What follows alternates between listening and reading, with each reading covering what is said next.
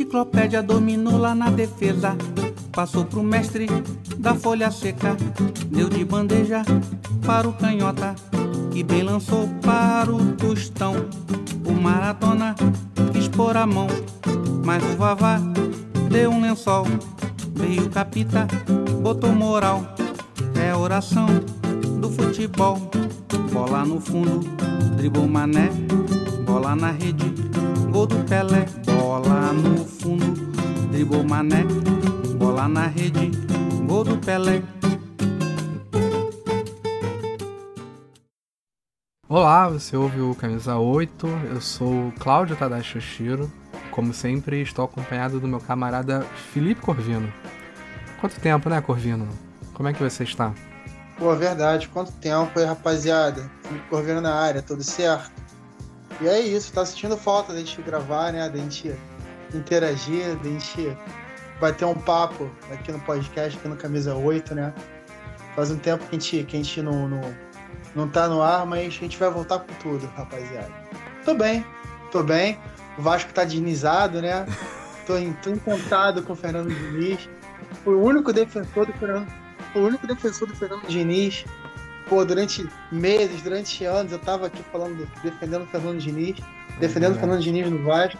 Finalmente meu sonho se concretizou e eu tô vivendo aqui no céu de brigadeiro, no céu tá azul, né? Não, eu fico feliz por você, eu fico feliz por você, porque conseguimos empurrar essa praga pro Rio de Janeiro e felizmente, se o Santos não for rebaixado esse ano, é porque a gente conseguiu empurrar o Diniz aí pro, pra segunda divisão, não com a gente, né, mas pro Vasco.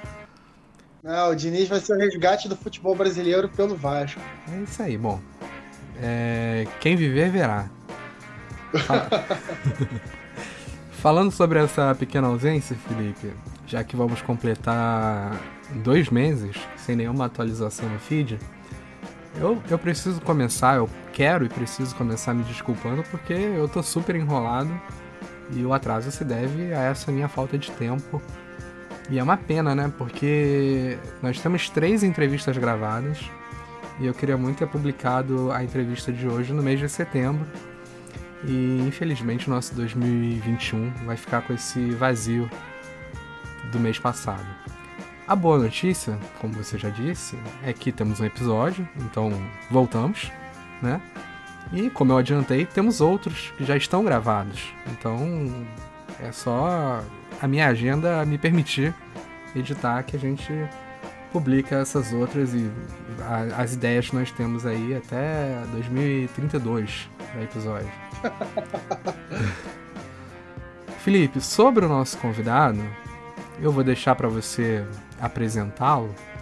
Primeiro porque essa é a minha terceira entrevista, essa foi a minha terceira entrevista com ele. Uma delas está aqui, né? É o nosso primeiríssimo episódio. E justamente por isso eu não recomendo que você ouça, né? Não recomendo que ninguém ouça. Como o Felipe tá, eu posso falar em nome do podcast, porque só, só eu gravei aquela entrevista, então não ouçam. Ouçam essa que eu acho que tá bem mais interessante. Então, por conta disso, como eu já apresentei naquele primeiríssimo episódio, eu vou pedir pra você fazer isso agora. Adiantar um pouquinho do que, do que a gente conversou, né? Enfim, vou deixar você à vontade pra acrescentar alguma impressão que você teve, já que esse foi o primeiro contato que você teve com ele, não é não? Manda brasa aí, Felipe. É, o convidado que o Tadashi se, se refere, né, o Pérez Ribeiro. Assim, eu acho que é o, um dos cracassos, né, do jornalismo esportivo, né? Jornalismo de forma geral, mas mais especificamente do jornalismo esportivo, né? O Pérez é campista, o Pérez, ele é ele é fruto da terra, né, fruto da planície, né, Goitacá. E o Pérez, cara, ele foi assim, cobriu inúmeras Copas do Mundo. Ele é, trabalhou durante muito tempo na Folha de São Paulo, trabalhou durante muito tempo na Folha de São Paulo, né? O Pérez, ele trabalhou na Placar também. E esse, esse tempo que o Pérez trabalhou na Placar, né? Ele cobriu o Campeonato Campista e evidenciou muito o futebol local, né? A nível nacional. A Placar uma revista é, seminal, né? Para poder o debate do, do, do, ludopédio, né? Do futebol e tal uma revista que até hoje está em circulação. Já não é é, uma placar conforme foi em outros tempos, né? Editorial do Trajano, é, é, o Pérez como jornalista, dentre vários outros craques, né? Mas a gente falou, trouxe, traçou um panorama com o Pérez, né? De como ele enxerga o futebol do tempo dele, de como ele enxerga o futebol atual, porque ele tem uma lucidez, assim, de, de uma, uma, uma, como eu posso explicar, assim, de forma breve, ele é extremamente lúcido, ele é extremamente sagaz nas interpretações dele, né? Sobre, sobre o jogo que ele viveu, sobre o jogo que se passa hoje em dia. E a gente levantou também muitas histórias da carreira dele, muitas histórias particulares, né? Para ele, assim, que o nosso interesse, a nossa maior, nossa maior é, é, curiosidade não era necessariamente falar sobre o Pérez jornalista, mas sim o Pérez pessoa, né? E as coisas estão articuladas, né? E a gente levantou, falou muito também sobre o livro que ele escreveu do, sobre o Didi, né? O livro até premiado, se eu não me engano, pelo. pelo... Qual, qual é o nome, Tadashi? Prêmio João Saldanha de Literatura, né? Prêmio João Saldanha de Literatura, né? Então, e foi provavelmente, assim, tá entre as maiores biografias da história da literatura nacional com relação a um esportista, né? como a gente estava falando aqui em off, a biografia do Garrincha é feita pelo Rui Castro e a biografia do Didi feita pelo Pérez são assim duas pérolas da, de primeiríssima categoria, da mais alta relevância, né? E é isso, assim, foi uma entrevista que me encantou, porque eu realmente me surpreendi com a lucidez com que ele consegue é, lembrar da, das coisas que ele viveu, né? E ele fala, ele lembra de detalhes, ele lembra de dados, ele lembra dos aromas que ele sentiu, ele lembra das sensações que ele viveu, ele lembra do nome dos jogadores, do sobrenome dos jogadores, ele lembra as jogadas de uma forma tão é tão viva que é como se a gente, né, estivesse revivendo tudo aquilo através dos relatos do Pérez. E isso para mim é encantador, isso é um negócio que me arrebata, né? É, e assim, eu só tenho elogios a, a fazer sobre, sobre, sobre o Pérez, né? E o privilégio de ter gravado com ele, ter feito essa entrevista. Uma entrevista que a gente demorou até mais de um dia para fazer, né, Tadashi? Que demorou assim uns dois ou três dias para poder fazer essa entrevista, porque era muito papo, muito assunto. E ele é um tremendo baita contador de história, né, cara? Ele é, assim, ele adora uma conversa fiada, assim como a gente eu acho que a entrevista ficou do jeito que a gente gostaria que ficasse. Assim. Eu, particularmente, não tenho nenhuma, nenhuma, nenhuma crítica a, a fazer, né? porque ele foi super simpático, nos atendeu de braços abertos e o Pérez, ele, ele, assim, eu não o conheço pessoalmente, mas já me sinto íntimo pela abertura que, que ele proporcionou pra gente, né, para nós do Camisa 8 o Tadashi já era conhecido do Pérez, eu fui introduzido nessa última entrevista. E para mim foi uma honra, um privilégio tremendo ter conseguido gravar com esse cracaço. E hoje nós temos um aviso, Corvino, um aviso em forma de recomendação ao próprio Camisa 8. Por que não, né? O Kleber Monteiro, que também já esteve aqui em duas oportunidades, a mais recente dela para falar do seu novo livro, sobre o Andaraí Atlético Clube, olha aí nos episódios passados que você encontra essa entrevista, o Kleber finalmente lançou a campanha de financiamento coletivo do livro. O link da campanha está na descrição e você pode contribuir com o seu suado dinheirinho, não somente na compra do livro, contando a história do Andaraí, mas também comprando o livro e comprando junto uma camisa do Andaraí, um joguinho de perguntas e respostas. Se você não entendeu, você vai lá no episódio que você vai entender porque está explicado. Além de conseguir também fazer um bem bolado, comprar o livro do Andaraí, mais o livro, o primeiro livro do Kleber, né? Chamado Da Lama Grama. O motivo da primeira entrevista do Kleber aqui no podcast. Eu vou até adiantar aqui o primeiro episódio com o Kleber sobre o livro da Lama Grama é o episódio número 9. E o mais recente sobre o Andaraí é o episódio número 30. Então, volte lá, ouça. Acho que vocês vão gostar da entrevista, né? Talvez não por mim, talvez não pelo Felipe, mas certamente pelo Kleber. E pelo conteúdo ali que ele mostra que, que o livro está realmente bom. Para fechar, aquela mensagem de sempre, o podcast Camisa 8, você ouve nos agregadores de podcast, também na Rádio Dribble, que tem uma programação no capricho para você que gosta de futebol. O link para você ouvir e acompanhá-los nas redes sociais também estarão na descrição do episódio, assim como os links para o Twitter e Instagram do Camisa 8. No caso do Twitter, é Camisa 8, tudo junto e por extenso. E no Instagram é Camisa 8, também tudo junto por extenso, mas é Camisa 8 Podcast. Então, deixa a sua crítica, a sua sugestão, mande uma mensagem que o Felipe terá um prazer em responder. Não é não, Felipe? E... Com certeza. Então, voltaremos em breve o quanto antes, né? Sem mais um intervalo aí de quase dois meses. Porque tem muita coisa boa aí chegando no Camisa 8. Quando eu falo que é coisa boa, é boa de verdade, né, Felipe? Tem, temos episódios Não, especialíssimos. Ótima. Coisa ótima. Pode confiar que os próximos episódios, assim como esse, estão na mais alta categoria. É isso. Então, até a próxima. Pérez, bom, primeiramente, obrigado por aceitar o nosso convite, né? O senhor esteve aqui há alguns anos falando sobre a juventude do Didi e hoje combinamos de falar um pouco mais sobre a sua trajetória profissional. E é claro que é inevitável, né? Não passarmos novamente pelo Didi, e, eu sei que isso não é um problema, mas antes eu vou pedir uma apresentação sua, é, onde, como o Pérez começou, por onde passou, o que já produziu, o que já fez eu sei que é muito somente para uma apresentação, mas aí o senhor pode ficar à vontade para se apresentar da forma que achar mais adequada.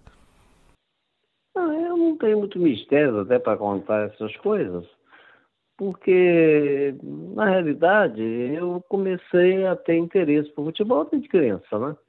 Como quase todo garoto brasileiro, né? Joguei minhas peladas e tudo mais.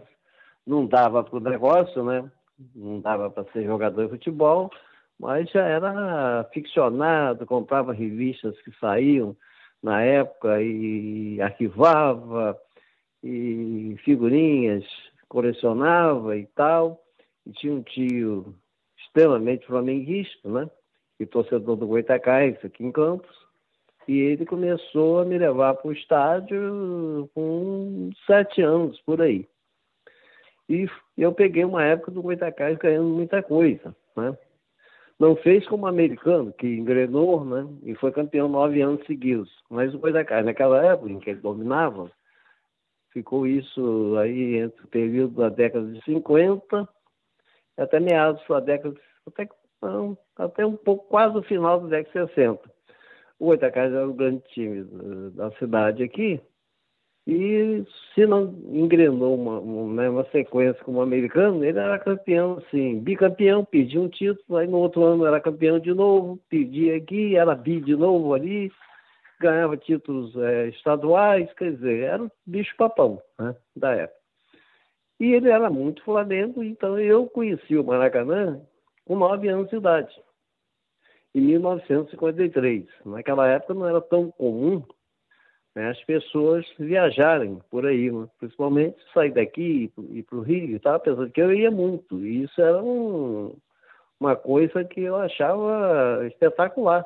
Inclusive, quando eu conheci o Maracanã, foi uma sensação complicada, né? Porque no início eu entrei e vi aquele troço imenso do lado de fora, já olhei, achei uma coisa descomunal, e aquilo me deu medo. Quando eu entrei no estádio, e aquele estádio por cento e tantas mil pessoas, eu nunca tinha visto uma coisa daquelas, e lotado, e muito grande, fico com medo até daquilo desabar, né? A criança tem esse receio. Mas ao mesmo, ao mesmo tempo você começa a se encantar. Porque você começa a sentir o cântico da torcida, você era uma época que não, havia violência, né? Não havia os cânticos, e você vê jogadas no campo de talentos, de artistas, né? Era o tempo que o futebol era o futebol arte. Então tudo aquilo mexeu comigo. Eu tive essas duas reações, né? Quase que foi uma simbiose. E nesse jogo que eu fui ver o Flamengo, líder, jogar com o Botafogo, que era vice-líder, né? eu consigo não ver é, brilhar a estrela do, do, do, primeiro ídolo que eu tive no futebol, que foi o Rubens do Flamengo, que era idolatrado pela torcida e chamado de Dr. Rubens. Ele era o dono do time do Flamengo. Né? O cara que me, me, me surpreende e, e, toma conta do jogo é um cara, camisa 7, né? Assim, é, é, meio bronzeado, parecia um índio, um, meio mulato, meio torto. Esse cara chamava-se Garrincha, que acabou sendo meu maior ídolo no futebol. Né? E o Garrincha acabou com o Flamengo. Em 1953, Garrincha surgindo do futebol, o Flamengo no final acabou campeão. Né? Eu volto ao Maracanã no jogo das faixas, Flamengo campeão, o Flamengo ganha o Botafogo, finalmente tira a forra, porque nesse primeiro jogo perdeu 3 a 0 para o Botafogo, e Garrincha fez o diabo em campo, e na forra o Flamengo ganha de 1 a 0 justamente com um gol de falta, né? Aquela falta perfeita batida lá fora da área pelo Rubens, o doutor Rubens, o Flamengo ganha de 1 a 0 Foi uma, uma festa muito bonita, os jogadores receberam as faixas no gramado, escolas de samba desfilaram. O Flamengo fez um festão, festão estilo festão do povão, festa popular. Isso foi é, final de janeiro de 1954. O campeonato de 1953 terminou no final de janeiro de 1954. Esse, essa, essa festa do título do Flamengo. O Flamengo estava nove anos sem ser campeão. E aí ele engrenou. Foi tricampeão, né? 53, 54, 55. 55 é aquela famosa final dos 4x1 com a América, né? 4x1 com a América, 4 gols de Dida, mês 4, quarta-feira, 4x1. Tudo na base do 4, quer dizer, uma coisa histórica, em homenagem ao doutor Gilberto Cardoso, que foi o grande presidente falecido naquele ano do Tri, devido às emoções de um jogo de basquete. O Flamengo vira no último segundo, ganha do Cid é pentacampeão carioca, mas perde o seu maior presidente. E o doutor Gilberto, coincidentemente, era campista. Então, são muitas coisas que, desde o início, né, vão começando a, a aprender sua atenção de uma maneira que se torna definitiva. Né? Você vai tendo aquele amor, a criança era muito apegada a isso. Na minha, na, a minha geração, né, os grandes tipos de distração começava ali a vida social nos clubes. Era um tempo do Brasil saindo é, do mato e vindo morar na cidade. Né? Então as cidades ainda não tinham grandes atrativos. Tinha o cinema, obviamente, né? seria a grande atração para a classe média. Né? Teatro, né? um, um ou dois teatros, no máximo, por exemplo, aqui em Campos, aí no Rio nós tínhamos grandes teatros, e existia muito parque de diversão.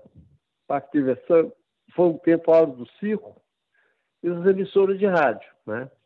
que realmente fizeram que o futebol, principalmente a Rádio Nacional, com o alcance que ela tinha, considerada a maior emissora da América Latina, né? ela conseguia levar o futebol carioca para o Brasil inteiro e isso ajudou muito a propagar essa popularidade do futebol carioca e em especial do, do Flamengo que pega um Flamengo ganhando tudo. Naquele início, o Flamengo é o primeiro tricampeão da, da era do Maracanã, que seria, digamos assim, o seu, é a primeira grande façanha na história do, do estádio, né? que já começava sendo proclamado como o maior estádio do mundo, a maravilha do mundo, aquela coisa toda, e o Clube do Povo consegue realizar ali a maior façanha do início da, da, da vida do estádio, sendo campeão, com muitos ídolos. Né? Então, o começo foi muito, meu, é, ligado ao futebol, foi muito, muito forte, né? porque pouco depois o Brasil consegue ser campeão do mundo pela primeira vez. Né? Então, eu estou entrando ali né, na adolescência, aquela coisa toda, e o Brasil é campeão com a seleção né, para muita gente, o próprio João Saldanha achava, isso, e eu também acho, e o Pelé também fala isso, é a melhor seleção que nós tivemos. Pelé fala, olha, em jogadores individuais, individualmente, o time de 58 era melhor. Em conjunto, o time de 70. Quer dizer, o rei foi malando, né? ficou na coluna do meio. Né? Fez média com os dois lados, mas ele falou: eu, pode, podem achar isso, mas eu estou falando da realidade. E se você olhar jogador por jogador, o time de 58 era bem melhor.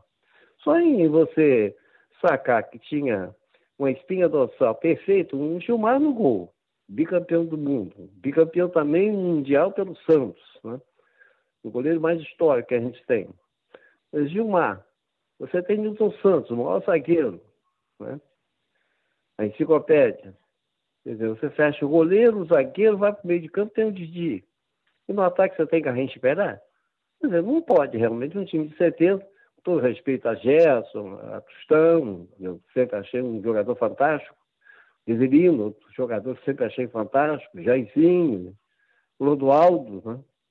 talvez para mim, na minha para muita gente, para mim, claramente, superior a Zito, né? que era o parceiro de. Então é um timaço. Né? A nível de conjunto, é como o Pelé falou, poderia ter um conjunto melhor e talvez tivesse mesmo, porque era um time que desde o início não foi o mesmo time. O time 58 não, começa de um jeito, muda no segundo jogo, hum, só vão colocar Pérez e Garrincha estreando e Zito também no terceiro jogo com a Rússia, né? Então foi um time que se formou no meio da competição. Mas as individualidades eram extraordinárias. Então tudo isso foi me levando. Aí vem os grêmios estudantis, e sempre a gente tinha jornaizinhos no liceu, né? Foi o colégio que eu mais curti na minha vida, o lugar, o educadário que eu mais curti na minha vida, né? Eu período de, de, de estudante, incluindo faculdade e tudo mais. E foi um tempo adorável, né? Então ali a gente criava jornaizinhos e eu já escrevia alguma coisa, envolvendo Olimpíadas Estudantis, torneios, aquela coisa.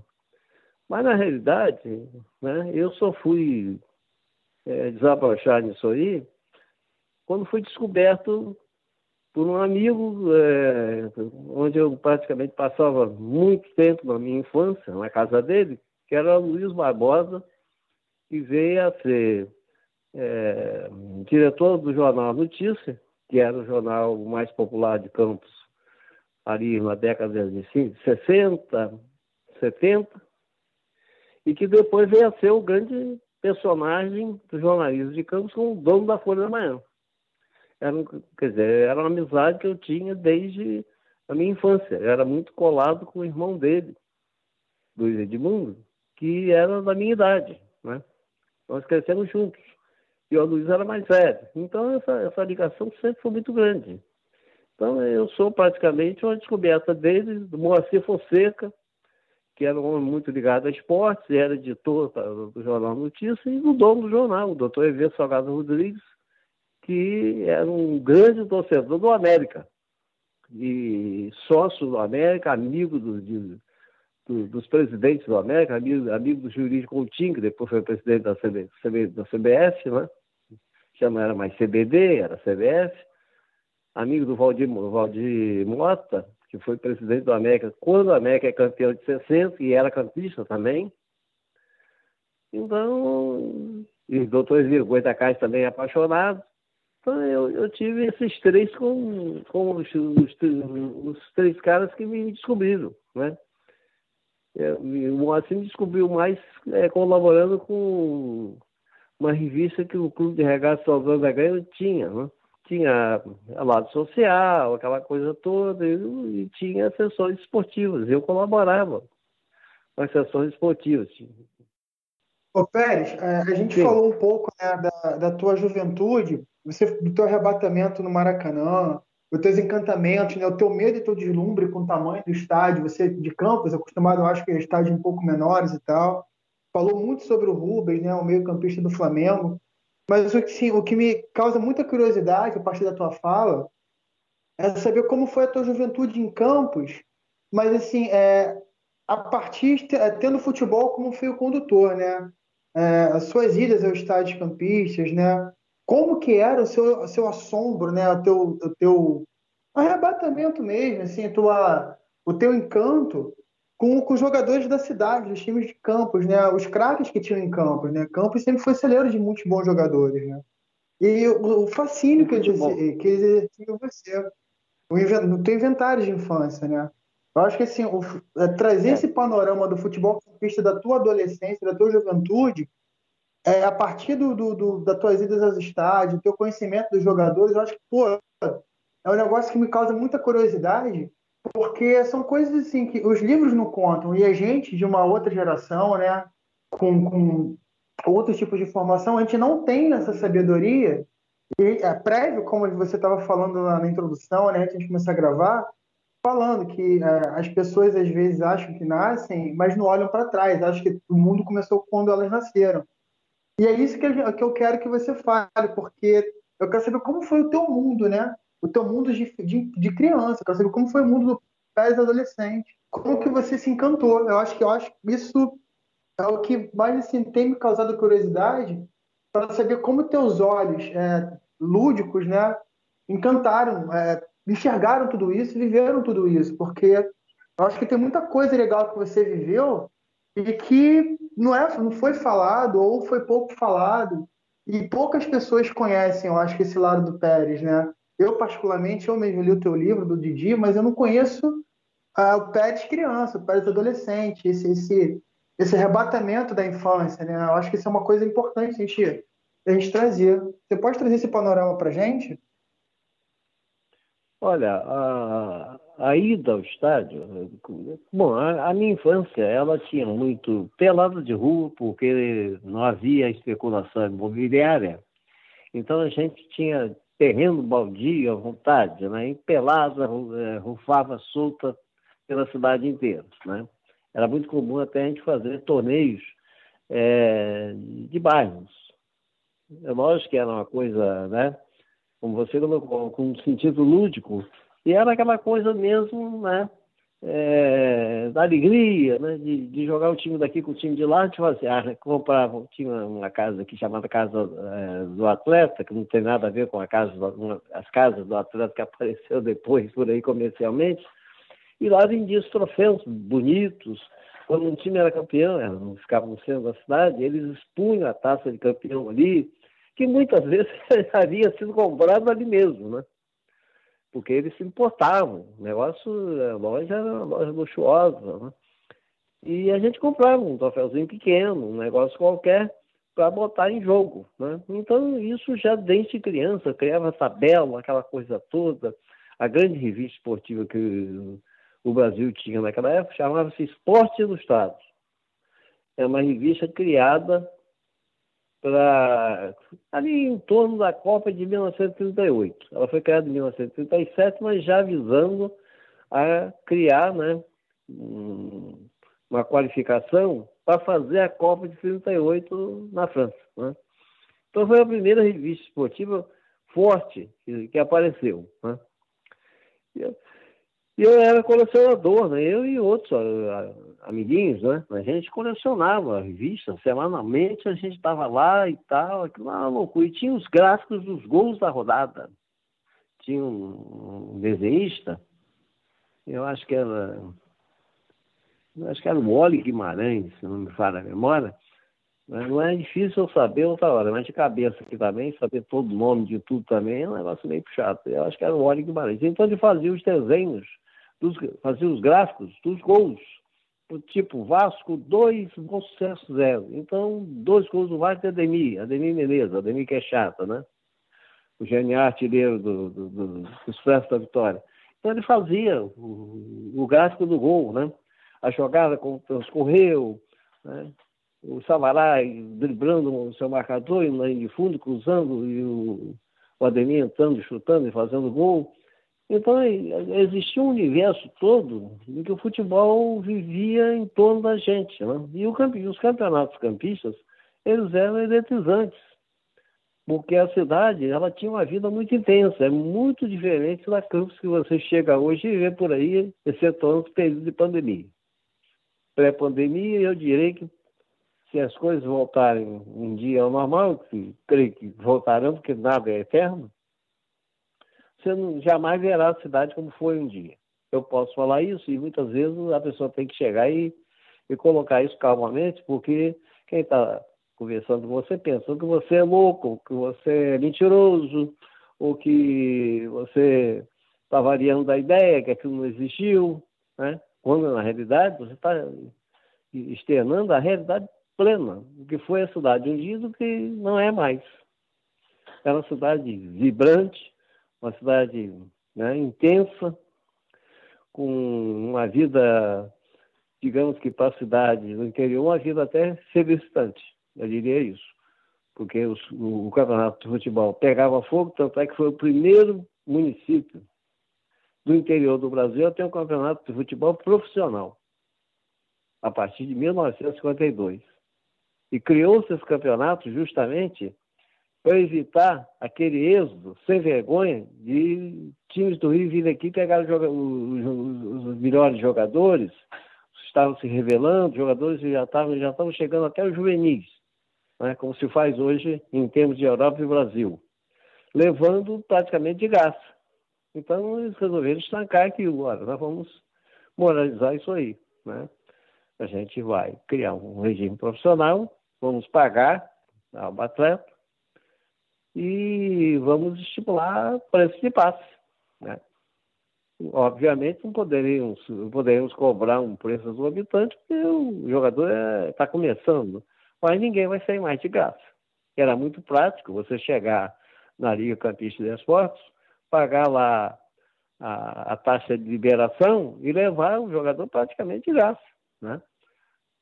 E aí começou o jogador a sair daqui com algum preço. Didi saiu praticamente de graça. Pinheiro saiu praticamente de graça. Paulinho Almeida saiu praticamente de graça. Esse personagem, Tite saiu de graça, praticamente. Elvis saiu praticamente de graça. Então, é, você vai me perguntar, esses caras, eles são quem? Quem são esses caras?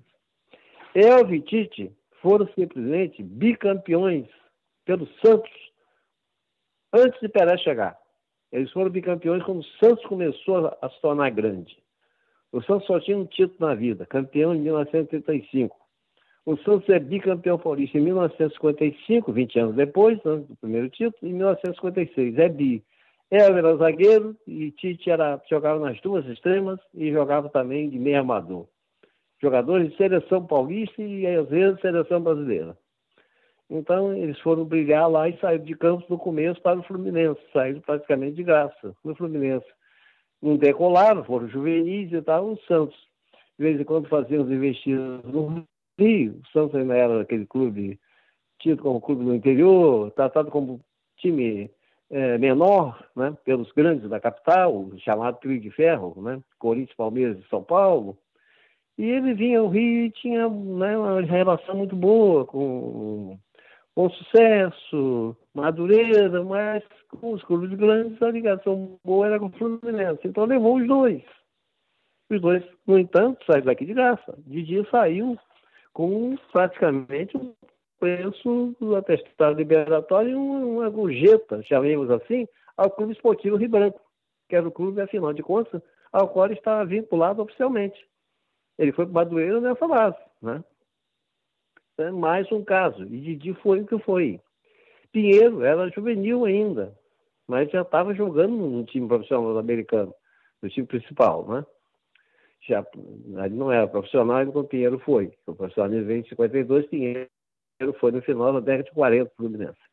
Né? Logo depois ele foi civil exército. Então Pinheiro sai também nessa base, praticamente de graça, com preço testado liberatório, preço da, da, da, da né? Da taxa de liberação da, da, da, da Liga Campista de Esportes e vai para o Fluminense. E aí é um Pinheiro que depois se tornou talvez o maior zagueiro da história do Fluminense. jogador que foi, jogou no Fluminense 15 anos, né? 13 deles como titular, 10 desses, desses 13 anos como capitão do time. Poucos jogadores têm uma história dessas. Né? Depois foi funcionário do clube quase que a vida toda, revelou um monte de gente dentre grandes jogadores aí, eu vou te dar dois. Edinho, quarto zagueiro, e Carlos Alberto Pintinho, meio de campo. Fizeram parte da máquina de Dr. Francisco Horta e Riverino bicampeão carioca de 75 e 76. Quer dizer, o Pinheiro revelou um monte de gente do Fluminense, mas eu citei logo dois pesos pesados, né? Edinho e Pintinho.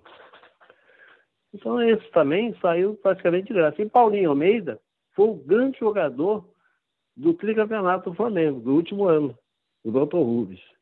Tem um problema sério no joelho, naquela época, você, ah, para fazer uma cirurgia de ministro, era um, um desastre, né? Na vida do jogador. Você levava quase seis meses sem jogar. Hoje você faz uma, até dependendo da circunstância, uma artroscopia, duas semanas, três depois, você já está começando a voltar devagar, e daí um mês está jogando. E, no entanto, o, o, o Rubens teve que fazer cirurgia, e Paulinho, que tinha explodido e era ponta direita, inclusive foi o cara que faz o gol do, do, do bicampeonato na final contra o Vasco, de 2 a 1 um, jogando de ponta direita. Ele que era um ponta rápido, driblador, facilidade tanto de linha de fundo, como de fechar para o meio e de finalizar e fazer gol, né? Aqueles chutes é, é, cruzados, né? A gente fechava e batia cruzado, normalmente tinha facilidade para fazer gol. E o Paulinho fez o gol do título 54 do bicampeonato. Mas ali o dono do time era Rubens. No outro ano, Rubens pifa na metade do campeonato, Paulinho é deslocado para meio armador. É de ponto direito, ele vira, vira meio armador, jogador extremamente versátil. E, e, se torna o grande jogador do, do, do, da temporada do campeonato, que foi escolhido o craque do ano e foi artilheiro do campeonato com 23 gols, o artilheiro maior do campeonato carioca. Eu sei aqui uns cinco caras que tiveram carreira vitoriosa, né? E citei clubes variados, quer dizer, de dois clubes, Fluminense e Botafogo, né? Paulinho, Flamengo, né? Pinheiro, Fluminense. Elvi, Tite, Santos, Pinheiro, Fluminense, saíram de graça. É, deixa eu aproveitar, assim, eu tô falando sobre o Campeonato Campista, olhando com, com o olhar de 2021, é muito engraçado a gente pensar que nos anos 70 a Placar estava publicando histórias sobre o futebol de campos, é, o Campeonato Campista aparecia no tabelão da Placar, essa coisa toda, né? E, e o senhor foi muito responsável por isso. isso. Começou comigo. Então. Isso eu, começou comigo. Como é que isso começa? Bom, eu, eu, eu, é, eu tinha muita ligação com o pessoal do imprensa no Rio, sempre tive, e muito mais porque um grande campista estava no Jornal do Brasil. Você deve ter ouvido falar, se não ouviu, procura, procura tomar conhecimento dessa, dessa figura. Chamava-se Odemar Toguinhó. Odemar Toguinhó é campista, foi editor do Jornal do Brasil umas quatro, cinco vezes, é recordista do, do, do Prêmio ESSO, e o Prêmio ESSO não é pouca coisa na história. Então, o Odemar foi um, foi um cara que saiu de Campos, né? O Odemar não tinha estudo, mas o Odemar tinha um faro para notícia terrível. O Odemar virou o melhor repórter que eu conheci. Basta dizer a você que o Odemar não tinha, tinha muito mal o ginásio. O Odemar se tornou de todos os jornais do Brasil, que foi o maior jornal desse país por muito tempo, essa que é a grande verdade, foi a bíblia desse troço. E naquela época era JB no Rio, Estadão em São Paulo, não tinha negócio de Folha de São Paulo, clubes, nada disso. Isso durante anos. E ele foi editor, né? o chefe da equipe de esportes, editor, diretor, que não se queira dar, cada época muda-se muda isso. Um dia é chefe, outro dia é editor, outro dia é diretor, departamento de esportes, cada um tem um nome. Isso mesmo, mandava no esporte, ele, tomou, ele ocupou essa posição umas quatro, cinco vezes na vida. O Demar trabalhou no Jornal do Brasil a vida toda. E os prêmios verso, né, que foram é, conquistados, ele ganhou os prêmios verso. O Demar não sabia escrever direito. O Demar era um tremendo repórter, o maior repórter que eu conheci. Chato, de mandar parar avião quando existia competição fora do Brasil, Copa do Mundo tudo mais, para mandar material para cá caras já estavam de saco cheio, mas tinha relação. Pra... Fácil, então tirar a camisa para te dar. Esse cara tem importância fundamental nisso tudo. Ajudar qualquer um. Né? Ele, é, ele é compadre do Pelé. Né? Compadre do Pelé, padrinho de casamento, um dos padrinhos de casamento do Pelé, e depois, um dos casamentos do Pelé, E eu acho que é um filho de Pelé, uma filha, uma coisa aí qualquer. Muito ligado uh, com o Pelé. E muito apaixonado pelo, pelo, pelo Garrincha, pelo Botafogo. Essa imprensa, nessa época minha aí, assim, quando eu cheguei, quando eu comecei, era muito ligado ao Botafogo. Os grandes, né? Eu começando, olhando, ainda não tinha chegado mais perto. Então, o Rodemar, ele foi um cara que me botou em contato com as figuras que eu queria conhecer. Conheci João Saldanha através dele, conheci Luiz Mendes através dele. E o Ademar ali já estava chefiando essas equipes do JB, que ganharam os prêmios ESA. Eles ganharam seis prêmios ESA. Ele era o chefe da equipe.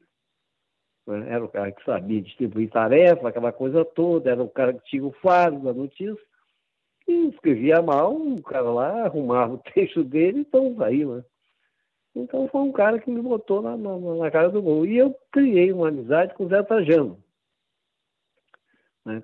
Pelo fato de Trajano ser América e o doutor EV, que era o dono do Jornal Notícia aqui, ser América também. E o Aécio Penigeiro, pai desse Jorge Penigeiro que está por aí, o Aécio Penigeiro tinha um programa de de auditório da, da TV Tupi, era um grande animador na época de auditório da TV Tupi, um cara famoso, ele era América também. E essa coisa de americanos para lá e para cá, eu conheci o Tajano. E aí o Tajano já estava na. O Tajano já tinha rodado muita coisa, começou cedo, Correio da Manhã, passou pelo Jornal do Brasil, já tinha passado pelo Globo, voltou para o JB e aí foi para cá eu conheci Itajano lá para cá. Eu queria conhecer a revista, porque eu sempre fui é, é, consumidor de revistas, né? muito mais do que de jornais. E aí, um belo dia, ele falou assim: pô, esse futebol de Campos está engrenando, cara. Vocês estão falando aí que é um, município que tem futebol profissional, é uma coisa incrível. E já há uma ideia de Campos participar futuramente num campeonato carioca que virará estadual com a fusão dos estados e certamente pelo menos um clube, Campos vai ceder. Eu falei, claro, vamos lá em Campos você conhecer lá como é que funciona a coisa. Aí ele veio aqui, veio e conheceu, viu um, americano aí, um clube da usina, aí, não sei se foi americano Cambaíba, viu o estádio com não vou dizer que o estádio estava cheio, porque o Cavaleiro não ia levar essa torcida toda, mas o sul-americano estava lá, que o jogo interessava o americano a nível de colocação de tabela, né?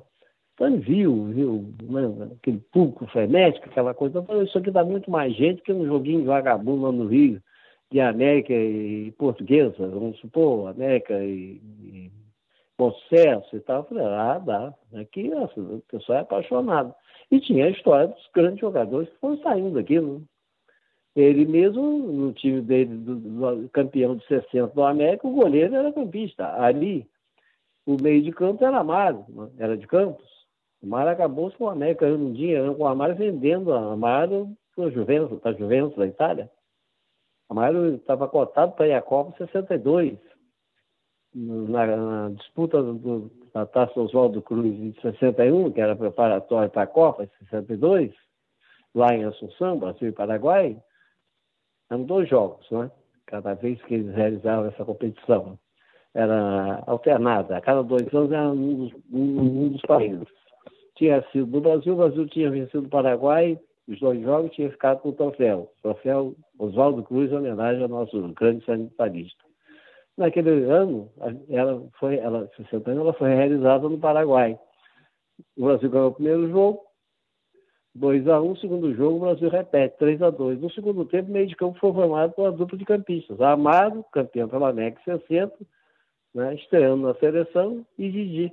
Amaro e Didi, o meio campista era campista. Né?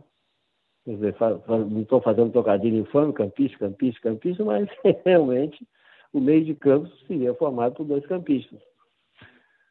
Então ele veio aqui e aí ele falou assim, pô, esse tabelão que a gente criou lá, falei, pô, isso é um porra, cara, escrever isso, ah, mas é por aí que começa, vamos tentar inserir o, o campeonato campista nisso aí.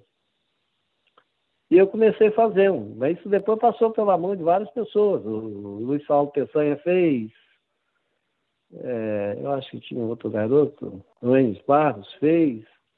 Foi no período que eu saí e fui fazer o estágio lá para cá no Rio que é ali para eu criar o processo da evolutividade, porque todo mundo que entra para um troço é que você quer chegar ao topo.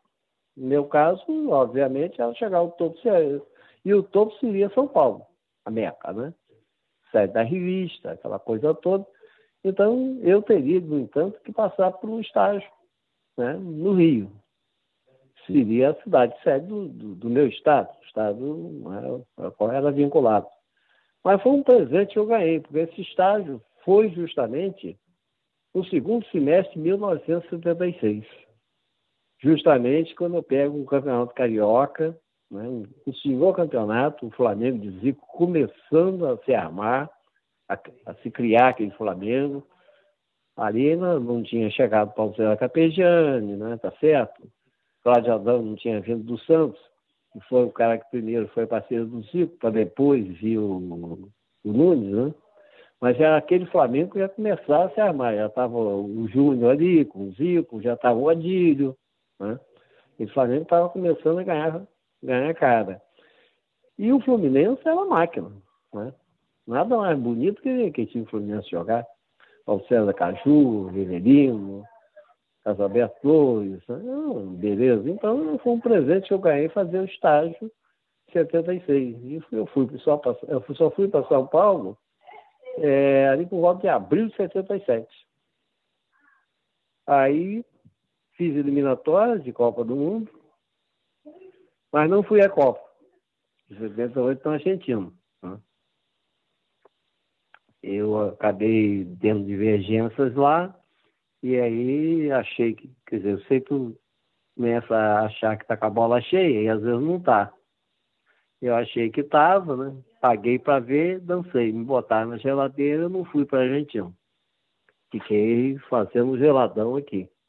Mas cumpri a, a, a pena que me deram, zerou tudo depois da Copa, né? O Brasil não foi campeão, então pelo menos essa dor de cotovelo de não ver o time ser campeão eu não tive. E tive um grande prazer que foi ver, o, eu não sou Corinthians, mas a agonia de, ver, de, de sentir o Corinthians 23 anos sem ganhar nada é muito triste. A, a cidade estava sufocada, a, até palmeirense torcia para o Corinthians ganhar. Então, eu, eu sou Santos, lá, por causa dessa história dos campistas, do Elvio, do Tite, depois por causa do rei, né? Aí o Santos veio, o Santos me deu os melhores presentes que eu poderia ter, a nível de, de beleza de futebol, de amor ao futebol, essa coisa toda. Então, o Santos é, o meu time, mas nem o segundo time. Se eu tivesse que optar, seria o Corinthians. Então, eu, quando vi o Corinthians ser campeão, vi um amigo, o mais jovem chefe de redação que eu tive, Juca Kifuri. Juca, de joelho no, no Morumbi, uma bandeirinha, alucinado, chorando, gritando Corinthians. Quer dizer, eu vi uma coisa que eu não via o Flamengo fazer até hoje no, no Rio. A não ser, é lógico, essa coisa louca que foi de acompanhar o time que foi é, lá para decidir a Libertadores, aquela coisa, mas a, a, loucura, assim, depois de acabar o que o final, o Flamengo não decidiu o título no, Brasil, né? Foi decidir o título no Peru. É, aquela decisão, aquela catástrofe, aquela loucura, esse eu vi foi o Corinthians. Esse título de 1 a 0 de gol de Basílio em cima da ponte 77 foi um mau momento, assim, que o vídeo, uma decisão, uma coisa muito louca. E o gramado, aquelas pessoas que eu conhecia chorando, transtornadas, no meu caso do, do próprio Júlio Kivuri. Né? Então foi um período de São Paulo assim que foi a minha escola. Né? Me ensinou muito. Vai, eu tive relação com pessoas como Sócrates, com uma figura diferenciada, como jogador monstruoso consegui ver ele palhinha jogando, fazendo, treinando, fazendo tabelinha.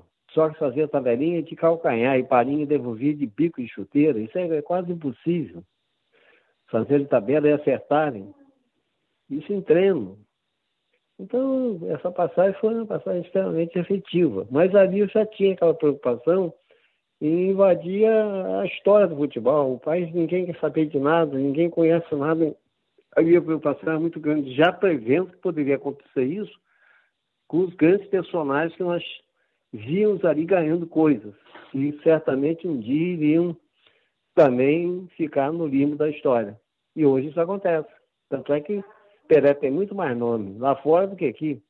Garrincha, né, idolatrado como ele foi e tudo mais, eu acho que hoje você não escala Garrincha em vista de maiores, você vai botar Messi, você vai botar Cristiano Ronaldo, essa coisa também de complexo de vira-latas, né, genial Nelson Rodrigues tanto falou, isso é eterno, isso vai continuar, isso não acaba. Você vai falar deles, mas não vai falar de Garrincha, né? Vai, vai falar. Daqui a pouco o Zico também vai ser meio riscado do mapa. Pelé, você quase não fala mais dele. É um negócio muito, muito complicado em relação ao povo brasileiro. É o que Tom Jobim falava, né? É, sucesso pessoal aqui, sucesso que o cara tem no Brasil é o tipo de ofensa pessoal. Você ah, fez sucesso. Então ele te ofendeu. É ofensa pessoal. É um negócio. Eles invejam o sucesso ao invés de idolatrar, né? Os grandes ídolos brasileiros só percebem que eles têm esse peso lá fora. Eu fui sentir que Tom Jobim é tudo que é, e o próprio Pelé é em Nova York. Eu dentro de Nova York vendo as pessoas aquela curiosidade diante de mim sobre os dois personagens. O Pérez, é, o que você está falando, né, do, de, dos ídolos da não só do passado, mas os ídolos históricos do futebol brasileiro, né? Você comentou que a gente é, lembra pouco ou cultua pouco o Garrincha, o Pelé, o Zizinho, e eu estou completamente de acordo com você nesse, nesse, nessa análise, né? E eu acho que a próxima pergunta e fala de Zico, muito que com... Zico está por aí. É, o Zico eu acho que ele é um pouco mais comentado, até por conta que, é, do futebol, do tempo que ele pegou do futebol, ele tem um pouco mais de mídia, né? Um pouco mais de gravação, um pouco mais de sofisticação nesse, nesse, nesse cenário né, de poder de transmissão e tal. Mas, aproveitando a sua deixa, é, a gente falou de vários craques históricos e eu queria tocar no ponto de um específico, inclusive, né, que você biografou, que é o Didi, grande campista, começou ali no São Cristóvão, você pode me corrija se, se eu estiver equivocado, morei ali no Morrinho durante muito tempo, pô, praticamente morava numa casa praticamente na rua de São Cristóvão, naquela rua Machado de Assis, né? E eu uhum. queria é, que você trouxesse para gente como que era a tua relação com o Didi, né? Como que nasceu essa amizade com o Didi como que ela se consolidou, aproveitando que você está falando de ídolos históricos do futebol brasileiro. É, eu gostaria que você falasse de um que você não só biografou, mas que você teve uma proximidade afetuosa muito forte, né? Você foi amigo do Didi. Como que era a tua relação é, com Didi... ele? Como que nasceu a amizade? Como que ela se consolidou? O Didi eu conheci em, quando ele veio a Campos, que todo mundo dizia, ah, Cleo Mascarado, não vem a Campos. Aí que tá, né? É outro erro gravíssimo brasileiro. Adora jogar pedra sem saber dos fatos. Então, logo, basta dizer a você, ele vinha aqui muito discretamente. Vinha ver amigos, família, aquela coisa toda. Vim embora quase ninguém sabia, que ele pedia até o pessoal para não ficar comentando, né? senão ia baixar a gente em cima. Ele vem a Campos em 1969, pouco depois de classificar o Peru para a Copa. E o Peru tirou logo a Argentina dentro da bombonera, hein? Classificou a Argentina dentro da bombonera. Ele veio a Campos. E ele era muito ligado ao pessoal que vivia ligado, é muito ligado ao pessoal da adolescência dele, da juventude, que jogaram com ele, né? No Rio Branco, e que viveram com ele no tempo que jogou no, no Juvenis, no Industrial, que era um clube que já tinha sido né, extinto, né? Então ele vinha rever a turma na base dele. E existia um lugar que existe ainda, né? Tá meio. Agora eu tô, tô, meio assim, por causa da pandemia, a gente fica meio perdido.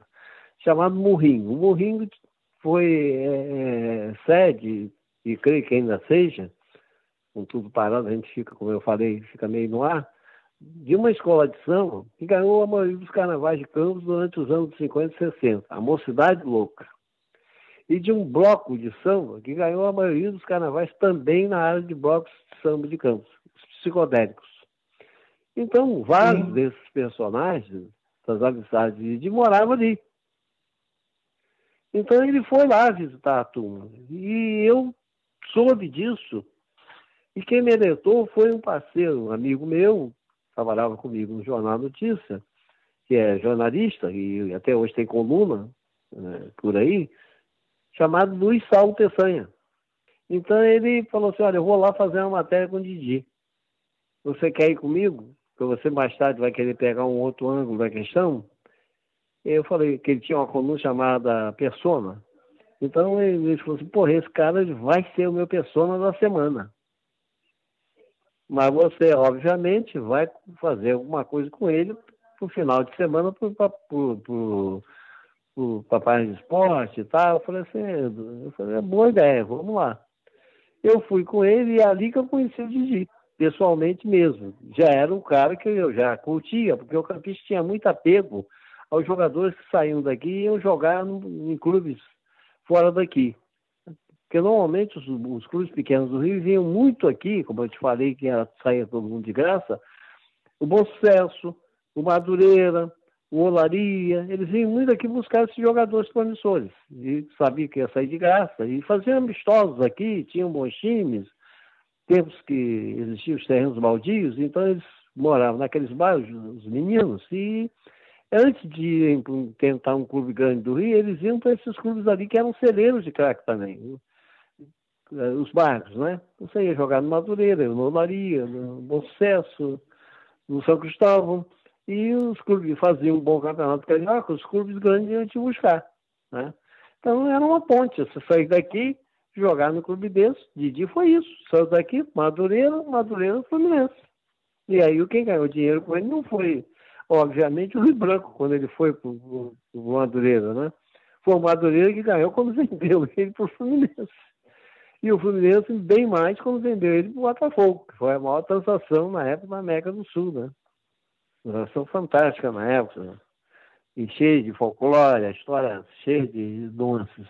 Então eu, eu conheci, quer dizer, acompanhava tudo de dia, aquela coisa, mas não tinha ainda o contato. Né? O contato foi ali, marcamos um outro encontro no dia seguinte, o Saulo Aí não voltou mais, quem voltou fui eu, que conheci a maioria das pessoas ali ligadas à, escola de samba, ao, ao, bloco de samba, aquela coisa, né? Eu sempre fui muito ligado em, em música também, então é, para mim ficou mais fácil. Aí conheci muita coisa com ele e a gente é, trocou endereço, com endereço, trocou telefone, ele tinha que voltar para Lima, né, para o Peru, e esse contato começou se estreitando a partir dali, né? A partir dali eu tinha informações meio exclusivas, né? Em relação à cidade, quando se falava nele, né? Tem a Copa, né? aquilo continuou, mas não havia ainda uma, uma, ideia de uma coisa mais profunda.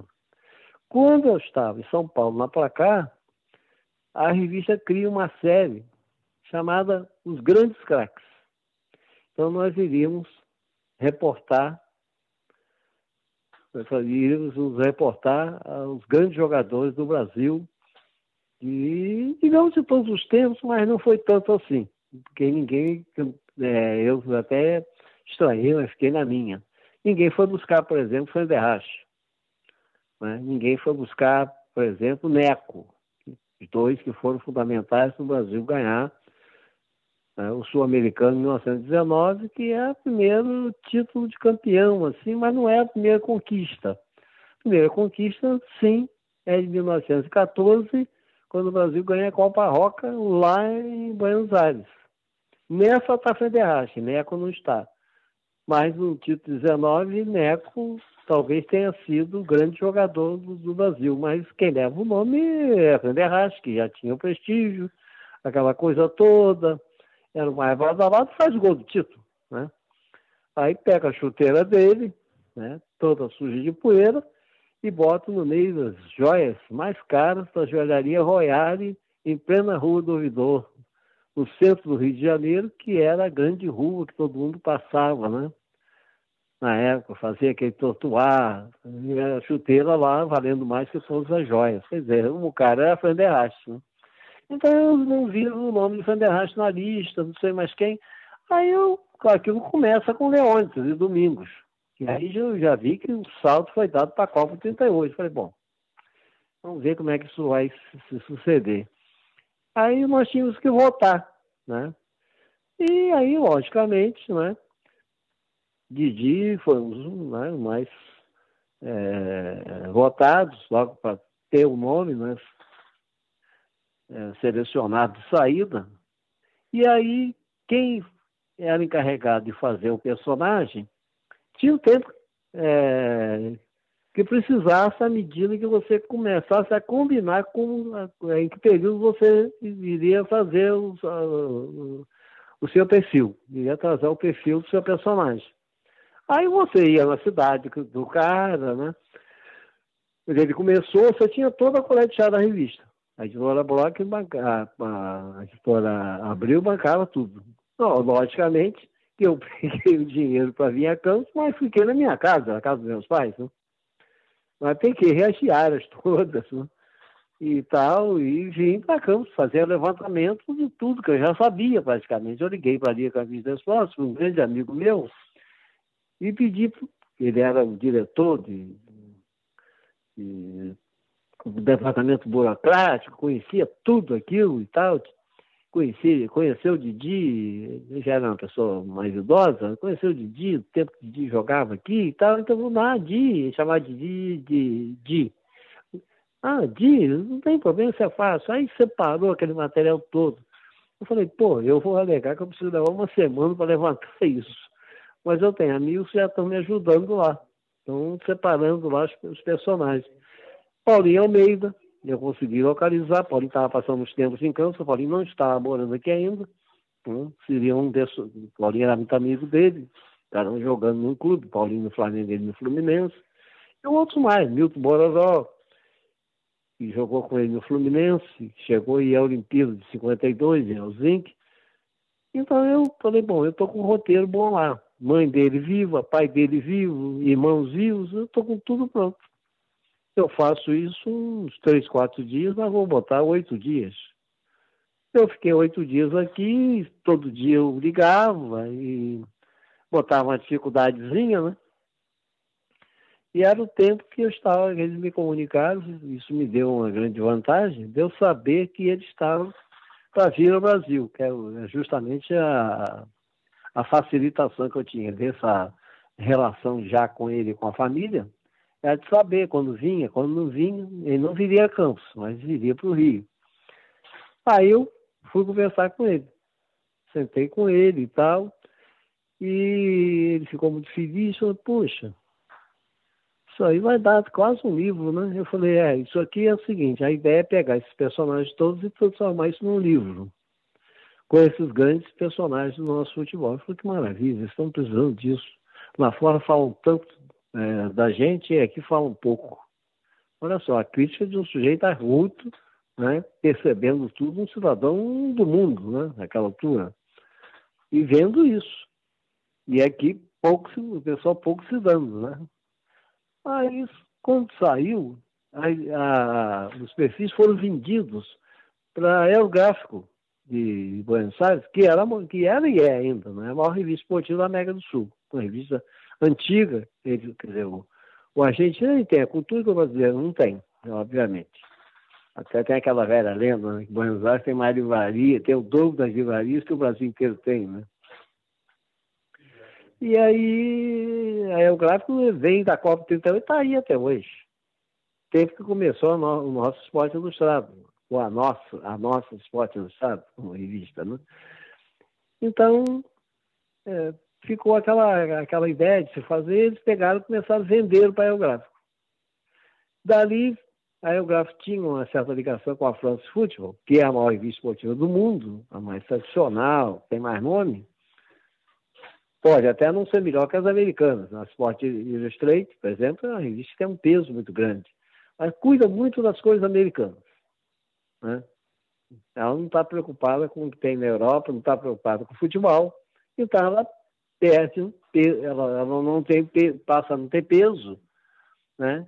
diante de 11, é, Guerin Esportivo, é, France Football e por aí afora.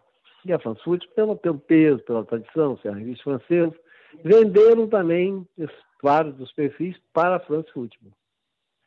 Aí a gente recebia é, o nosso cachê, né, digamos assim, é, aqui vem em peso, né, a nível de, de, de, Argentina. Da França veio em franco, que era a moeda de cada país. Na época existia o euro, né? E aí começou aquela conversação, nego me chamando, pô, Perri Ribéry, é, como se fosse um nome afrancesado, né? Aí foram trocar o franco para dólar, para daí passar para. Na época era cruzeiro. Era cruzeiro, sim. Em suma, e eu, eu fiz contato com a família dele, falando que tinha sido traduzido né, para o francês e para o espanhol. Ele teve acesso a esse material. Veio ao Brasil, a gente continuou conversando foi quando me deu a primeira vontade de estender a coisa. Aí aqui em Campos também, às vezes falavam comigo. Pô, o negócio seu repercutiu, até vender as revistas, venderam nas bancas, acabou tudo rápido, não sei o quê. Falei, é. Foi dando aquela comissão. Até que um dia eu cheguei para ele numa dessas vendas dele e falei, ele falou assim, é, é preciso que tenhamos tempo. Aí isso ficou guardado lá no baú, né? Até ele voltar a morar no Brasil. Que aí veio o problema de coluna, piorou, apesar de que toda vez que a gente, ele vinha ao Brasil, que a gente tinha, tinha encontro, a gente tocava no assunto. Falava mais alguma coisa. Só que ali eu já estava coletando fatos, né? Eu já estava com a ideia já fixa de fazer o livro. Um dia eu mais cedo ou mais tarde eu vou fazer isso. Ali a gente foi mais fundo na, na, nas temáticas, né? Fomos mais fundo, fizemos mais coisa e eu, com a ideia fixa, até que eu falei com ele, olha, tem uma surpresa para você. Já dá para fazer aqui metade do livro. Ele falou, você está de brincadeira? Eu falei, não. Quando ele finalmente deu uma chance que a coluna piorou e ele voltou da Arábia, que ele foi para a Turquia, né? depois voltou, foi para a Arábia, aí já, né, com uma grana é, de, res, de respeito enfiado no banco, a vida tranquila, ele tinha que se cuidar a nível de saúde, né? E o clima do Rio favorecia muito. Clima quente e tal, fiz terapia, fez cirurgia e tal. E aí a gente concluiu o, o material, né? Foi uma primeira leva. Foi quando saiu a primeira edição do livro, né? Ele estava vivo, né? Aquilo foi um acontecimento, porque na época havia expectativa do Brasil finalmente ser campeão do mundo e aconteceu, foi em 94, né? Nós ganhamos lá nos Estados Unidos Daí para frente ficou uma coisa na minha cabeça. Falei, bom, tendo uma segunda edição, eu tenho que dar um jeito de ampliar isso. Porque ele, muito elegantemente, ele não me citava, um, digamos assim, um time ideal dele. Ele jamais fez isso. Ele, além de ser um cara é, dado a xingar palavrões, falar educadamente, pausadamente, não um gentleman, né? aquele cara educadíssimo, ele dizia, poxa, pensa, eu vou vou até ferir sensibilidade, eu tenho muitos amigos pelo mundo afora, eu falo de Cicrano, Beltrano vai falar o quê? E eu falei, pô, estou fulminado. Não tem como eu extrair isso aí. Aí eu normalmente ficava na casa dele, né? Aí eu passava dias lá, Dona Guilmar me adorava, né? Depois ela, tempos depois, ela se apaixonou pela Graça também, então, é aquela coisa assim muito agradável de se conviver, né? Aquela coisa eu com as filhas dele e tal, e ela também, com as, com as meninas lá. Então ficou mais fácil também para você extrair coisas, mesmo debaixo de, de, de alta credibilidade, confiabilidade, né? descrição. Tem coisas, por exemplo, que eu não cito no primeiro, no primeiro livro, na, na primeira edição, que é a tentativa da primeira mulher dele de, de tacar fogo nele, né? Ela jogou é, querosene e arriscar o fósforo. Só que ela esqueceu de pegar a caixa de fósforo. Isso que ela foi buscar a caixa de fósforo, o crioulo acordou, né? Aquele cheiro forte foi a salvação dele. Quer dizer, um cara parecia. É, ele, ele acreditava muito em ser sentido. Ser sentido, é, premonições, ele tinha muito isso. E isso aí foi, parece que veio reforçar essas coisas que ele tinha, né? Tanto é que se ele não acorda, ele, ela tocava fogo nele. Né? Ele, ele, acordou com cheiro, né? O cheiro do, do, do querosene. E aí a coisa foi indo, foi indo. E eu não pude citar esses detalhes na primeira edição, mas dei tempo ao tempo. Mais tarde eu falei, não, eu já sei como eu vou fazer. Eu vou começar a conversar com ele sobre os grandes goleiros que ele viu. Os caras que eram mais difíceis dele conseguir acertar a folha seca lá no ângulo e a bola entrar. Né? Aquele, aquele atacante que era fácil de entender quando enfiava a bola de curva. Né? Não era só Garrincha o grande ponto, tinha mais, quem foi. Eu comecei pegando os melhores de cada posição. Aí eu consegui armar uma lista de grandes jogadores que ele achava os melhores que ele viu. Inclusive, problema de goleiro. Né? O maior goleiro que ele, para ele foi Domingues, né? o argentino que jogou com ele no, no Real Madrid, né? que ele enfrentou em sul-americanos aqui na América do Sul, né, logicamente, e não conseguia fazer gol. Monstro, né? Um cara enorme, uma mão enorme. E foi citando personagens ali que a maioria das pessoas não conheciam. E eu conhecia, e ele perguntava. E eu tinha aquela facilidade de saber o nome de todo mundo, de jogadores húngaros, em todo lugar, austríacos e tal, e ele ia colocando. Aí eu tinha o material pronto nesse vai e vem, né, ele morre. Aí houve aquela revicida, né? Eu falei, porra, adianta. Como é que vai, vai, se fazer? Aí passa um período, né? Aí eu já estava, tinha largado o jornalismo esportivo, né? Aí eu já tinha seguido a minha, minha segunda, segunda vocação ali, já que eu fiz os dois cursos, eu e os amigos nós criamos uma agência de publicidade que começou dando muito certo aqui em Campos.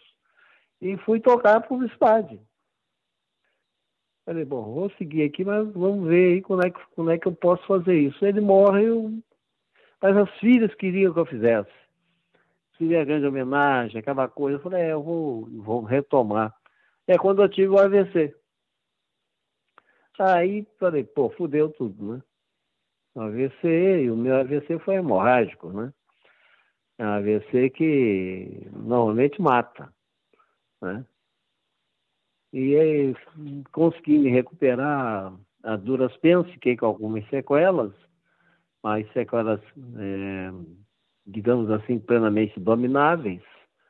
E aí parti finalmente a não, isso aqui é um aviso também para que eu faça as condições. Vamos ter aquelas premonições do Didi. E aí, com o apoio delas e tudo mais, e saiu a segunda edição. A segunda edição eu reputo como a melhor. Que aí saiu mais do que eu queria colocar, eu coloquei esse problema também da tentativa de, da, da, da Maria Luísa, a primeira mulher dele, de tacar fogo nele, aquela coisa, o livro ficou, digamos assim, com um sentido mais completo. É esse livro que ganha o, o prêmio de melhor livro do ano né, do, e, e, fica com o prêmio João Saldanha de jornalismo esportivo, né, em 1900 1911. Isso, em 1911. Até foi uma festa muito bonita naquela sede, palacete colonial do Botafogo. Né? Ali outras pessoas ganharam prêmios também interessantes. O Caemota, Campos ganhou três prêmios naquela noite. Caemota, e o Luizinho, filho do Aloysio Barbosa, que é, hoje seria o dono da Folha Manhã, um garoto também muito bom, sobre material sobre o Zico. Pedro Mota Gueiros, do Globo, também fez um material espetacular sobre futebol, é, as regiões mais longínquas do Brasil. Né? Foi um. Eu, a, a, a Manuela Franceschini fez um, também um material para TV muito bom sobre o Nelson Rodrigues, Nelson Rodrigues, com o Tonico Pereira declamando textos espetacularmente, uma noite gala. Então eu acho que ali a minha missão foi cumprida, porque o livro retratou o resto, né? Eu pude melhorar um pouco e eu acho que o prêmio foi muito merecido. E acho que eu fechei a missão, fechei para balanço. Mas acontece que veio uma outra cópia e quiseram fazer uma terceira edição. Então veio a ideia lá da editora, Grifos, de colocar um DVD. Um DVD com imagens de Didi, fundamentalmente mais imagens da Copa de 58, que é uma coisa raríssima. 62 era mais fácil de arrumar. E o DVD está acoplado ao disco, é um brinde, né? Foi feita uma campanha publicitária e o livro ganha uma terceira edição.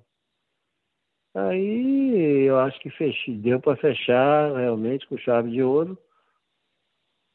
E hoje ficou aí uma discussão sobre traduzir o livro, e isso nunca não sai, né?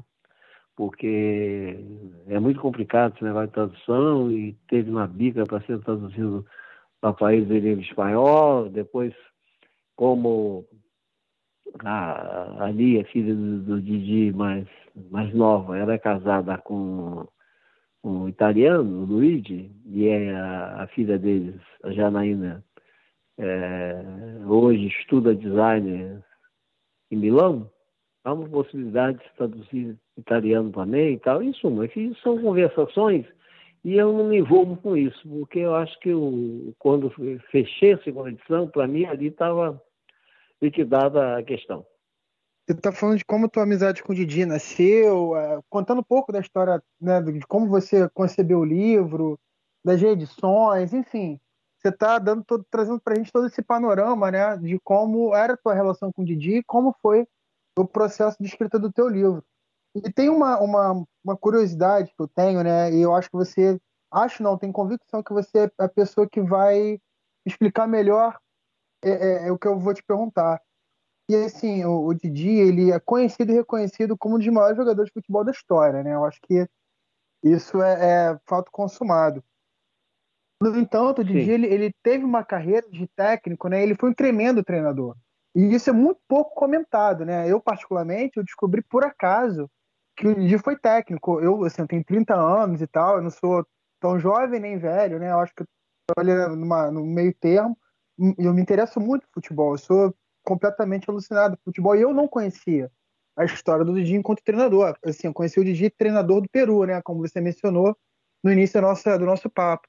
Mas o Didi treinou Fluminense, treinou Botafogo, treinou São Paulo, Fenerbahçe, River Plate, montou vários times excelentes, né? Inclusive o Didi foi é, a cabeça pensante por trás da máquina tricolor, se não me engano, né?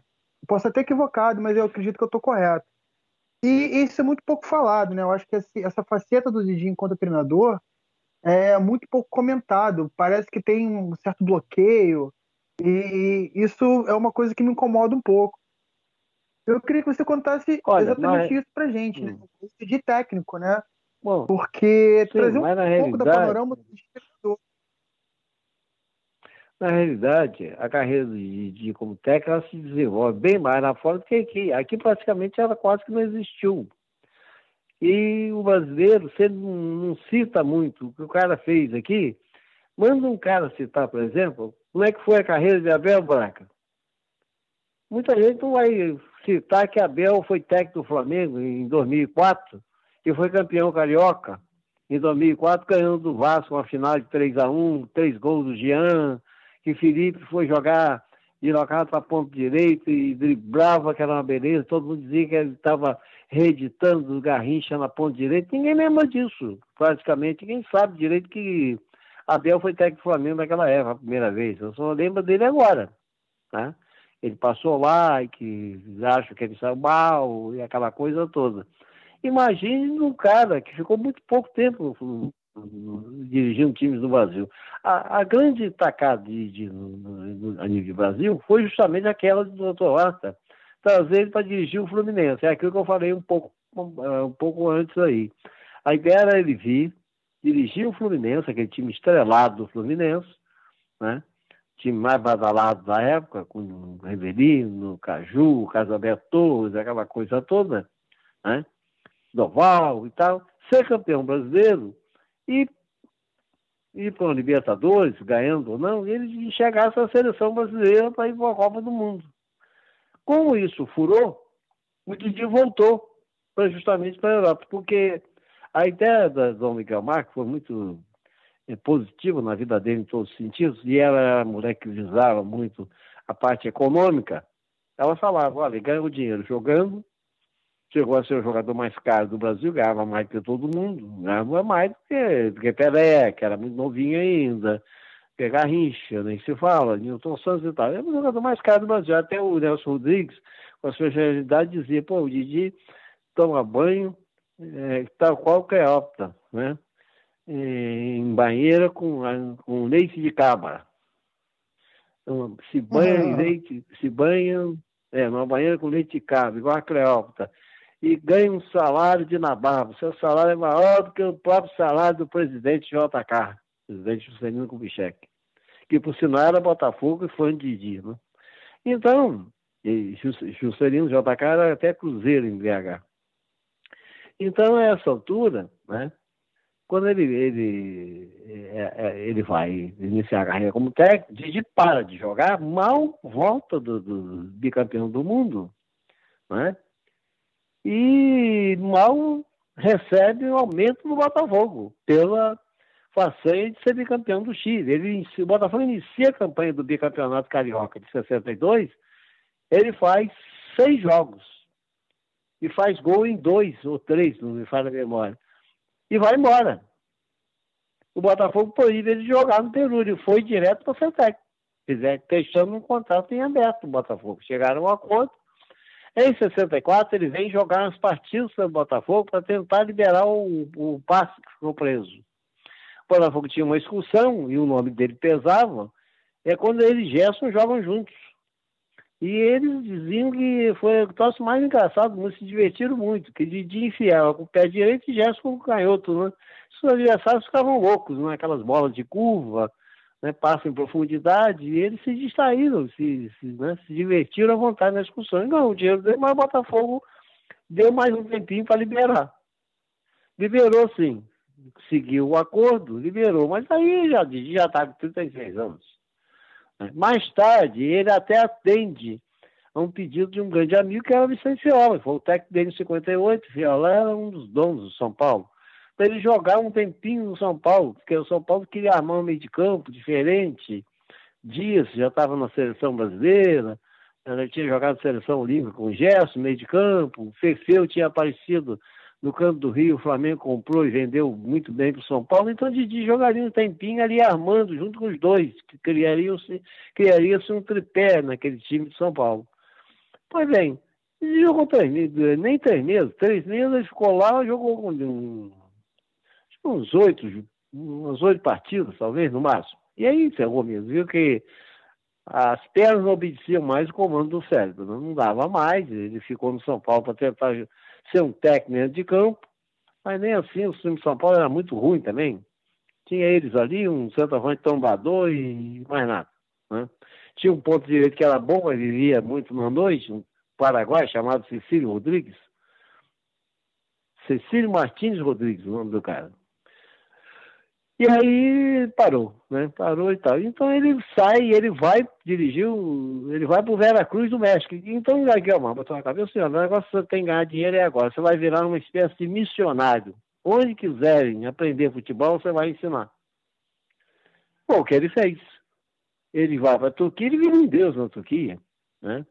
Tanto é que ali, essa filha dele, com quem eu tenho mais é, relação, ela, ela mora no Brasil, não mora fora, os outros moram fora do país.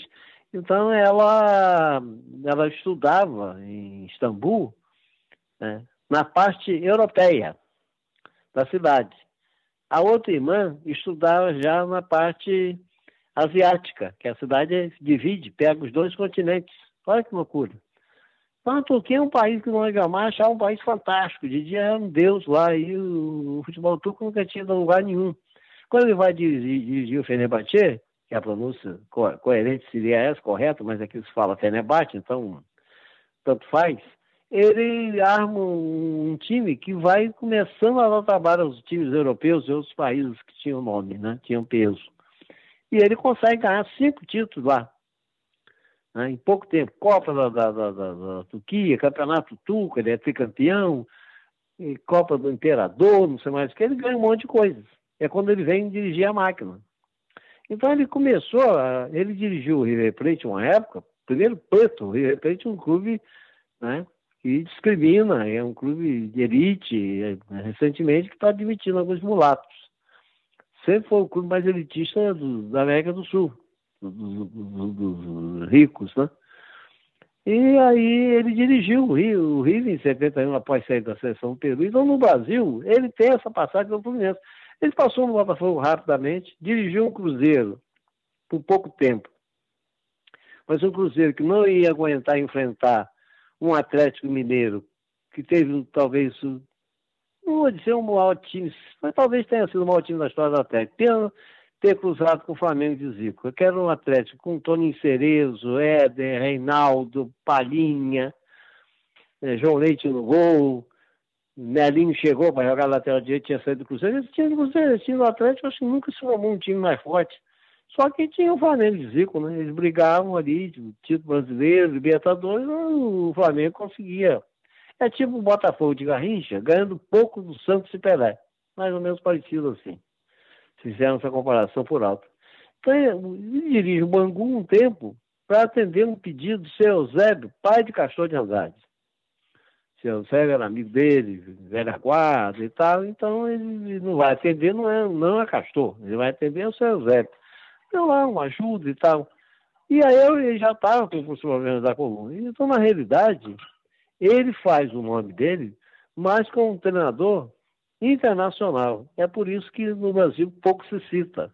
Fica mais a ideia, a história da máquina, que acaba né, não ganhando o brasileiro joga, dá show. Eu, nesse período, estava no Rio, é aquele futebol bonitíssimo, mas sem ganhar títulos. O Fluminense é campeão, é bicampeão carioca, e um ano é campeão, com Paulo Emílio ganhando a Taça Guanabara, indo até o segundo turno, aí no final do campeonato, Carlos Alberto Parreira assume.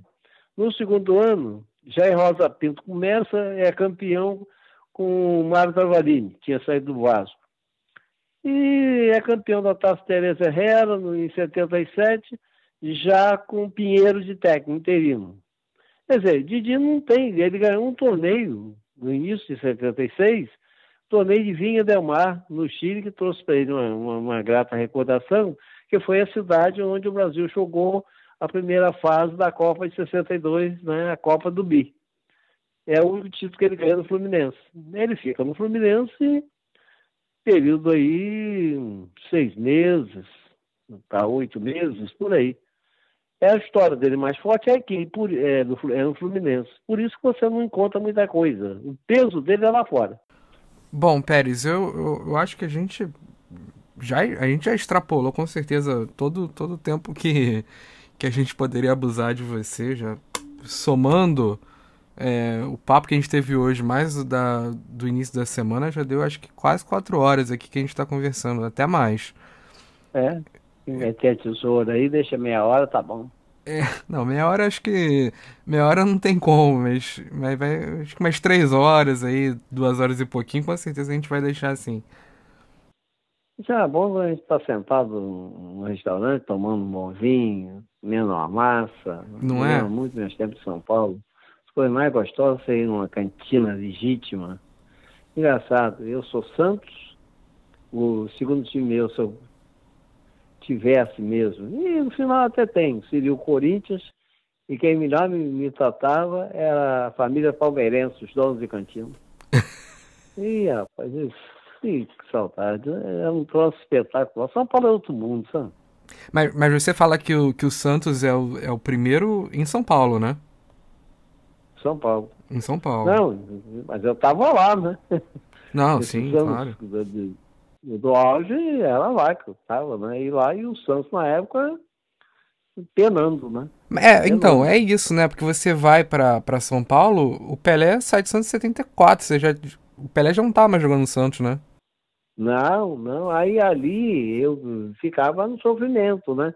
E todo mundo, no fundo, torcendo para acabar a agonia do Corinthians. Até o Palmeirense, no final, torcia o Corinthians acabar com aquilo. Né? Aí eu chegava lá, eu achava até que eu era corintiano.